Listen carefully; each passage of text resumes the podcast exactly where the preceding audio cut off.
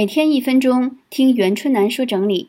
创意是人的本能。当一个人失业，收入长期没有上涨，遇到了瓶颈的时候，为了改变现况，创意都会一个一个出现。可以多参考李新平的每一本书，他告诉我们，作为一个创意人，必须要有敏锐的器官，能辨别生活上的细微差异，甚至还能创造出差异。这就是取之不尽。用之不竭，谁都学不会、抢不走的创意本领。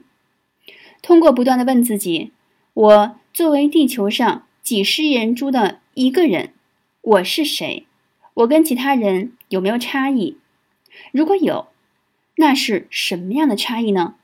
这个地球有没有我？是不是有差别？我如何才能给客户极致、无法被取代的满意？我如何？从读书读人的时候发现灵感，如何在旅行的时候把全世界精彩的、能引起我每天新鲜感的东西和灵感带回家？